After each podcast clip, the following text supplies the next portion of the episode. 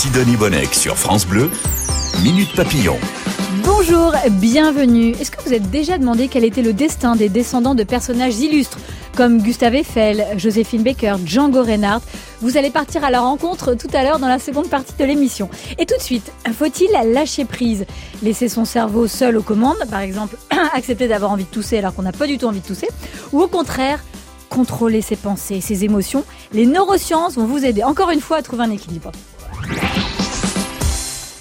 Bonjour Guillaume Jacquemont. Bonjour Sidonie. Vous êtes journaliste pour euh, Cerveau et Psycho. Avec vous, on parle beaucoup de cerveau, évidemment, de son fonctionnement.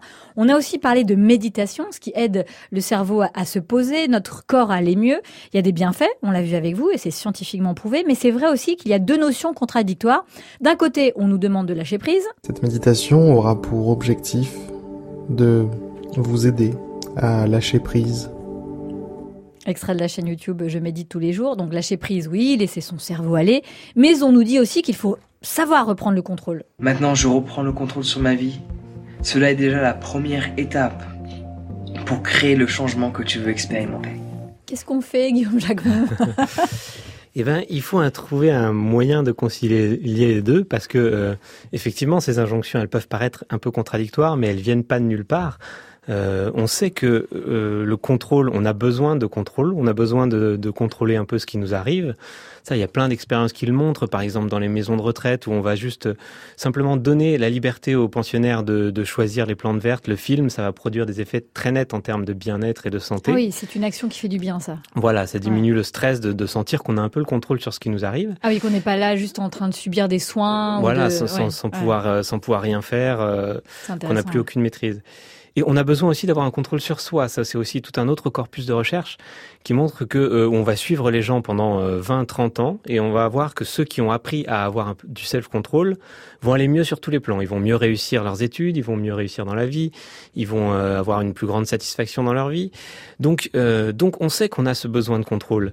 mais d'un autre côté, l'obsession du contrôle, bah, c'est la porte ouverte euh, à plein de plein de, de, de choses néfastes, euh, aux, pathologies anxieuses, à, à, un moindre plaisir au quotidien. Est-ce que notre euh, cerveau est vraiment capable quand même de lâcher prise? Alors notre cerveau est capable de lâcher prise, mais il a plusieurs façons de le faire qui seront plus ou moins satisfaisantes. Ouais. C'est-à-dire que ce qui va nous pousser à vouloir tout contrôler en général, c'est l'enjeu, c'est le stress, c'est parce qu'on a un objectif important. Donc une façon de lâcher prise, c'est tout simplement d'abandonner tout ce qui compte, d'abandonner tout objectif. Et, et Jean-Philippe Lachaud, qui est le neuroscientifique, donc qui a écrit cet article pour nous, nous, parle de parce qu'il a beaucoup euh, travaillé avec des sportifs. Il a échangé avec un slalomeur à ski qui lui disait un jour fait j'ai fait plusieurs erreurs fatales en début de course. Et donc je pouvais plus gagner. Et à partir de là, j'ai fait le meilleur ski de ma vie parce que du coup, il y avait plus d'enjeux. Et donc ça n'a pas suffi pour rattraper, mais euh, mais ça montre que quand on n'a plus d'enjeux, eh ben on est plus facilement dans lâcher prise. Donc donc ça a quand même un côté un peu simple, frustrant. Ça, voilà, C'est-à-dire qu'il faut renoncer un peu aux enjeux, à la pression que nous mènent nos patrons, par exemple, Alors, quelle que soit l'entreprise. Enfin, ou en tout cas faire semblant de oui, c'est très important, patron, et au fond de soi de se dire allez, je le fais à la cool, mais je le fais bien. Alors, mais à la cool. si vous y arrivez, c'est parfait. Et c'est tout l'objectif, en fait. Effectivement, l'objectif, c'est quand même d'arriver à se lâcher prise sans renoncer à tous ces objectifs importants. Et effectivement, le cerveau nous le permet parce que, euh, par, euh, par diverses astuces, notamment parce qu'il s'est fait plein, faire plein de choses de façon non contrôlée. Euh, nous, l'être humain, on est particulièrement dans le contrôle. Pourquoi? Parce que notre cerveau est plus développé que certains animaux. C'est notre histoire qui a fait qu'on a dû être sur le coup tout le temps. Alors, une zone particulière de notre cerveau est plus développée, qui est le cortex préfrontal, qui est situé parle souvent avec Vous. On en parle souvent. C'est une des zones majeures du psychisme et de ce qui fait notre humanité. Et, euh, et il se trouve que cette zone-là, elle a tissé des connexions un peu avec tout le reste du cerveau. Elle, elle va être capable, par exemple, d'inhiber les émotions, les pulsions indésirables, de, de, de, planifier, donc tout ce qui est à l'origine du, du, contrôle. effectivement, c'est cette zone-là qui est très développée dans notre espèce. Et c'est vrai que notre cerveau, vous le dites dans le magazine Cerveau et Psycho, euh, a tendance à en faire un peu trop. Il est toujours dans l'excès de Il a tendance à en faire un peu trop. En fait, il sait faire plein de choses de façon automatique, mais il a tendance à, sous-estimer ça et à se dire là, il faut que j'ai que j'ai euh, que j'ai le contrôle. Et donc on voit qu'il y a des petites zones qui s'allument et qui vont allumer le réseau du contrôle dans le cerveau, alors que c'est pas nécessaire. Finalement. Il y a une expérience qui le prouve. Vous en parlez. Euh, C'est une expérience avec des, des, mots qui apparaissent. Avec des lettres qui apparaissent plus précisément. C'est les participants en fait voient une lettre ouais. sur un écran et ensuite ils voient un bloc de quatre lettres et ils doivent dire si la lettre initiale était dans ce bloc. Et euh, donc, et on répète ça, on répète ça, on répète ça, et on s'aperçoit que, euh, eh ben, les zones qui allument le réseau du contrôle vont être actives dans le cerveau. C'est-à-dire qu'ils vont être dans une concentration, dans un contrôle, alors que c'est une tâche finalement assez simple qui fait appel à euh, la lecture, qui est quelque chose de très automatisé dans notre cerveau. Et donc, pour voir si c'est vraiment nécessaire, les chercheurs leur ont fait faire une double tâche. C'est-à-dire, ils leur ont dit en parallèle, vous devez nous donner un nom de ville commençant par telle ou telle lettre. Et dans ces conditions, bah, le cerveau n'arrive plus à contrôler. On s'aperçoit que ce réseau du contrôle euh, s'éteint, mhm. mais euh, qu'ils sont aussi performants à la première tâche. Donc ça, ça montre qu'on a tendance à être dans le contrôle alors que c'est pas nécessaire. Quoi. Self-control ou lâcher prise, comment dépasser les injonctions euh, contradictoires, c'est le dossier passionnant à lire dans le magazine Cerveau et Psycho, Guillaume Jacquemont. On lit aussi de plus en plus, et dans votre dossier aussi, qu'il y a un état idéal de fonctionnement pour le cerveau qui serait l'état de flux ou de flow, OW. Ça correspond à quoi? Alors ça, c'est quand vous êtes complètement immergé dans ce que vous faites et que vous avez, euh, vous, ça, ça, ça, vous demande aucun effort. C'est une sorte d'état de, de, concentration optimale. Et effectivement, c'est un peu l'archétype de ce lâcher prise contrôlé, pardon pour l'oxymore. Mais euh, mais c'est un état où on va avoir à la fois un sentiment de lâcher prise parce que ça ne demande aucun effort, et à la fois un sentiment de maîtrise parce que euh, parce que ben on n'a pas l'impression d'aller nulle part, on a l'impression de faire les choses bien. Euh, ça peut arriver par exemple si vous êtes musicien quand vous êtes complètement immergé dans un morceau de musique, ou un sportif qui est dans son entraînement, ou, un sportif qui est dans son entraînement ou dans son, ou dans son match et qui va être complètement euh, focalisé sur ses objectifs, ou même vous au travail, euh, ben peut-être que quand vous lisez un rapport, vous allez réussir à être euh, dans cet état complètement immergé dans ce que vous faites. Bah dans l'émission là, je suis très concentrée, je ne pense à rien d'autre et même parfois après l'émission, je me dis ah c'est vrai j'ai des enfants. Alors vous êtes dans le flot. J'ai des choses à faire. Je suis dans le flot. D'ailleurs, on y arrive comment à cet état de flot Ça s'apprend? Alors ça, ça, ça s'apprend. En fait, c'est possible dans les domaines qu'on maîtrise très bien, parce que parce qu'on va se reposer sur tout ce que notre cerveau a appris à faire de façon automatique. Donc effectivement, c'est pas dans n'importe quoi qu'on va arriver à le faire. Euh, et donc ensuite, il faut être capable de se placer dans cet état. On va avoir une supervision globale de ce qu'il fait, de ce qu'on fait, et de, de laisser euh, tous nos automatismes se dérouler, quoi. France Bleu, Minute Papillon. Vous aussi, vous ne rêvez que d'une chose, lâcher prise. Mais votre cerveau en est-il vraiment capable? Puisque c'est vraiment souhaitable d'abandonner tout contrôle sur vos émotions, mais aussi sur vos pensées. Guillaume Jacquemont, journaliste pour le magazine Cerveau et Psycho, est là pour nous aider à trouver, à comprendre notre cerveau et à trouver un équilibre entre lâcher prise et self-control. D'ailleurs, je me demandais quand on discute euh, à bâton rompu, alors là c'est une interview où on a quand même travaillé, c'est préparé, mais quand on parle de dehors avec des copains, avec des gens qu'on rencontre, est-ce qu'on est aussi dans un contrôle permanent? Eh ben oui et non. En fait, ce qu'on s'aperçoit quand on analyse les mécanismes cérébraux, c'est que on choisit pas vraiment ces mots. Parce que euh, quand on parle, on va parler à un rythme de trois ou quatre mots par seconde, mhm. et ça va trop vite pour que le, réseau du contrôle s'allume. Ça va trop vite pour que euh, le cerveau se dise tiens, il y a ces deux mots qui sont possibles, celui-là est mieux, je vais le choisir. Ah, c'est pour ça que parfois on dit que les gens parlent plus vite que leurs pensées. Euh, Alors sans doute, en tout cas, c'est vrai dans un sens. Parler sans réfléchir. voilà. Alors il y a, en fait, il y a deux niveaux de contrôle. On va quand même garder un certain, un certain contrôle sur le sens général de ce qu'on dit, sur les arguments, sur la logique. Euh, vous allez quand même le piloter de haut. Mais euh, ensuite, le choix des mots, le, choix des phrases, ça va reposer sur des, des, mécanismes automatiques dans le mmh. cerveau, des lois statistiques, des, des règles de syntaxe intégrées de façon inconsciente. Donc, on aura un contrôle, mais à un niveau très global. Vous publiez euh, dans Cerveau et Psycho ce dossier passionnant, Self-control ou lâcher prise, comment dépasser les injonctions euh, contradictoires. Et euh, au, quotidien, pour lâcher vraiment prise, on continue de donner des conseils comme ça tout au long de l'interview. La méditation, ça peut aider un peu tous les jours? La méditation, ça peut aider. Alors, c'est intéressant. D'une part, la méditation, euh, c'est très bénéfique contre le stress. Donc, euh, plus on est stressé, plus on a tendance à être dans le contrôle. Donc, déjà, ça va faire cet effet bénéfique. Et puis, ce qui est intéressant dans la méditation, c'est que ça nous apprend à être dans cette observation sans contrôle. C'est-à-dire que la clé de se lâcher prise, c'est de savoir identifier les automatismes de, notre cerveau, tout ce qu'on sait faire euh, de façon inconsciente. Et, ça, ça, ça, la méditation, ça nous l'apprend parce qu'il y a un exercice très simple, par exemple, qui est d'observer sa respiration on va sentir le souffle qui entre, qui sort. Et, euh, et donc, dès qu'on va avoir tendance à observer, on va avoir tendance à chercher à, reprendre le contrôle et s'exercer à juste observer sans contrôler. ben, euh, ça nous donne cette habitude-là qu'on pourra faire dans, dans, la vie euh, quand vous quand vous préparerez votre émission, quand vous interviewerez les gens. Ben, vous pourrez observer tout ce que vous avez fait et tout ce que tout ce pourquoi finalement vous avez souvent un contrôle excessif. C'est passionnant dans votre magazine Cerveau et Psycho. J'apprends aussi que quand par exemple je saisis ma tasse de thé, il y a un mystère neurologique qui se produit dans mon cerveau. Vous nous expliquez lequel? Bah, Quand vous saisissez votre tasse de thé, il y a des milliers de neurones dans les zones motrices de votre cerveau qui vont déclencher un signal qui va descendre le long de la moelle épinière et qui va contracter les muscles. Et donc la question, tout ça en une fraction. Tout ça en une fraction ah de seconde. C'est très rapide la communication nerveuse. Et, euh, et donc juste avant, ces neurones étaient éteints. Donc la question, qu'est-ce qui va, qu'est-ce qui va déclencher ce signal?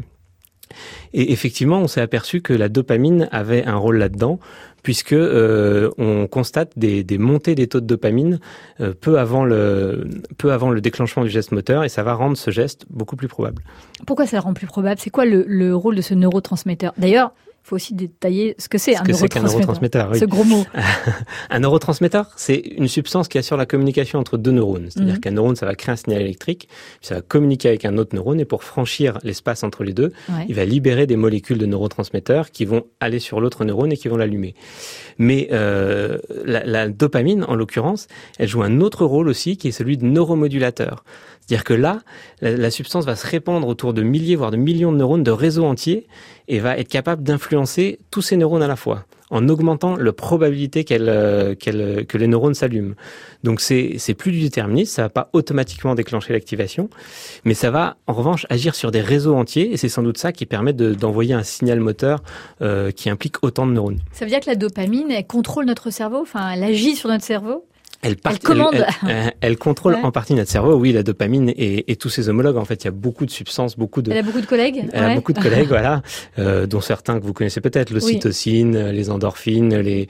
Euh, le cortisol, même si c'est l'hormone du stress. Le cortisol, voilà. Enfin, toutes ces molécules euh, agissent, agissent dans le corps et dans le cerveau. Et, et voilà, c'est vrai qu'on pense au cerveau souvent comme une communication électrique, puisque les neurones font des, des signaux électriques, mais il y a aussi énormément de substances chimiques qui participent à son activité. Guillaume Jacquemont, ce rôle de la dopamine, euh, je l'apprends dans le magazine Cerveau et Psycho, nous éclaire aussi sur la maladie de Parkinson. Pour quelle raison? Ben Parce que la maladie de Parkinson, donc c'est des symptômes moteurs mhm. précisément. Euh, Vous nous rappelez ce que c'est? Alors il y a des tremblements, il y a une rigidité, une difficulté à déclencher le bon geste au bon moment. Mhm. Euh, donc c'est ça fait intervenir ce contrôle moteur. Et on sait que dans Parkinson, l'une des principales zones qui dégénère, c'est ce qu'on appelle la substance noire, qui est un des principaux centres de production de dopamine dans le cerveau. La substance noire. La substance noire, voilà. Incroyable. Et, euh, et donc peut-être que c'est parce que euh, ces, ces, centres de production de dopamine mhm. dégénèrent, ben, il n'arrive plus à réguler, à faire ces montées de dopamine qui sont nécessaires au, au déclenchement des gestes moteurs. Et c'est sans doute ça qui explique euh, ces symptômes. Et, et, ça peut donner une, une, perspective pour soigner cette maladie de Parkinson? Le fait de comprendre? Alors, ça peut donner une perspective, en tout cas pour traiter les symptômes. On a déjà des médicaments qui existent euh, et qui sont justement qui vont viser à, à, à, donner de la dopamine au cerveau qui est en carence. Mmh. Et euh, donc, donc ça améliore, ça peut améliorer euh, les symptômes moteurs, même si on restituera pas la production des, de dopamine par le cerveau lui-même, puisque le, le, le, centre est détruit. Quoi. Minute papillon, on en apprend tous les jours sur France Bleu. Lâcher prise et laisser son cerveau se reposer, ça fait rêver. Mais où se trouve le mode d'emploi pour y parvenir? Eh bien, dans Minute Papillon, grâce au journaliste Guillaume Jacquemont, euh, qui travaille pour le magazine Cerveau et Psycho, nous allons faire un exercice très pratique que je trouve vraiment excellent et qui m'aide, j'ai commencé à l'appliquer, c'est répondre à un email en lâchant prise. Moi, dès que je vois un nouvel euh, email arriver en gras, j'ai un peu mal au dos, ça me stresse, que je dis, ah, je devoir lire, écrire. En plus, j'ai l'impression qu'il y a une urgence, donc je me dis, il faut que je réponde tout de suite, alors que souvent j'ai mille autres choses à faire. Quelle est la première étape? Alors la première étape, ça va être bien sûr de lire votre email. Et justement, L'objectif, ça va être de recruter toutes les formes d'automatisme que vous avez développées. Et quand vous avez justement ce, ce stress-là et cette inquiétude-là, vous allez avoir tendance à aller tout de suite dans le détail, à être dans le dans le contrôle, à chercher euh, tout de suite les meilleures réponses. Ouais. Et ça, vous êtes vraiment dans un mode contrôlé qui, qui, va être fatigant. On se met un petit coup de speed. Voilà. Ouais, un petit coup de stress. Alors que euh, donc ce qu'on conseille, c'est d'être de faire un premier parcours en essayant d'être dans le lâcher prise. C'est-à-dire que la lecture, c'est quelque chose de très automatisé dans votre cerveau. Donc vous allez être capable juste en, en posant votre regard sur les premiers mots euh, de laisser votre mm. cerveau décoder tout seul en quelque sorte. Vous allez un peu ça entendre va un peu infuser. Je lis. Voilà, ça va infuser et vous mm. allez déplacer votre regard comme ça et comme ça vous allez faire un premier parcours sans stress qui va vous permettre d'avoir une première idée du contenu général du mail et des idées principales. Ensuite, il faut une réponse. Ensuite, il faut une réponse. Donc c'est là où euh, vous allez utiliser des, des, automatismes de plus haut niveau, c'est-à-dire que vous êtes dans votre domaine, donc vous avez développé plein de compétences, et donc forcément, quand vous allez lire les choses, les questions qui sont posées dans le mail, vous allez avoir des idées qui vont vous, vous venir, des éléments de réponse. Donc vous pouvez faire ce deuxième parcours en étant à l'écoute de ces réactions spontanées, qui vont... Euh, des idées qui jaillissent comme ça, qui des viennent, idées qui jaillissent, qui jaillissent, et euh, vous allez collecter comme ça toute une série d'éléments de réponse, parce que vous avez cette expertise. Et donc euh, ensuite, euh, faut se faire confiance en fait. Voilà, il faut, il faut bah c'est le mot clé. Il faut Allez, faire confiance. c'est la meilleure. Exactement. Discrètement dans son cerveau bien sûr, sinon les, les collègues nous prennent pour des fous. Voilà, mais euh, si vous arrivez à faire ça, c'est parfait. Et il faut faire confiance à, à votre cerveau, à ce que vous savez faire. Et donc ensuite, voilà. Et donc ensuite, il faudra organiser ça en, en, en une réponse cohérente. Et Après, il faut l'écrire. Voilà, il faut l'écrire. On détaille vraiment tout, hein, parce que on veut être zen. On a tellement de mails chaque jour que. Bah ça, c'est sûr que c'est un des grands enjeux de, de notre époque. Et, euh, et, donc pour l'écrire, le, le, le, but c'est, pas à ce stade vous avez plein d'éléments de réponse, mais vous n'avez pas forcément encore une réponse très structurée, très organisée. Donc euh, l'idée c'est pas de commencer se jeter la tête la première là-dedans parce que euh, vous allez encore être revenir sur un mode contrôlé, vous frustrer, mais d'imaginer ce que conseille donc Jean-Philippe Lachaud, c'est de vous imaginer dans une situation où l'explication vous viendrait de façon naturelle. Par exemple, euh, vous êtes avec un ami autour d'un café, et là, vous allez avoir des automatismes relationnels en quelque mm. sorte, ça va vous mettre dans un état détendu, vous allez avoir un certain niveau de langage, un certain niveau de vulgarisation, qui va vous permettre de développer un peu cette, cette réponse dans votre tête, éventuellement à voix haute en vous enregistrant, et après, vous aurez plus qu'à être à l'écoute de ça, enfin, à, pour, pour retranscrire ça et éventuellement une dernière relecture où là c'est les automatismes de, langage qui vont intervenir pour euh, bah, corriger les coquilles, les maladresses de langage. Et voilà, votre mail ce sera écrit dans un parfait lâcher prise contrôlé. Bravo, vous êtes d'accord On prend pas une heure pour écrire chaque mail avec votre méthode. Au début, il faut un peu, c'est comme la, la respiration, la méditation, il faut un peu se poser quand même. Oui, il faut un peu de pratique. Et puis ça, c'est un exemple pour un pour un grand mail avec plein de questions compliquées. C'est sûr que si c'est juste un mail qui vous demande comment vous allez, vous n'aurez pas besoin d'appliquer ces méthodes-là. C'était un bonheur de vous avoir, Guillaume Jacquemont, euh, tout au long euh, de cette année dans Minute Papillon. Je remercie aussi pour ce partenariat avec Cerveau et Psycho, Sébastien Boller, le chef. Merci beaucoup. Merci à vous. À très bientôt. Et self-control ou lâcher prise, comment dépasser les injonctions contradictoires?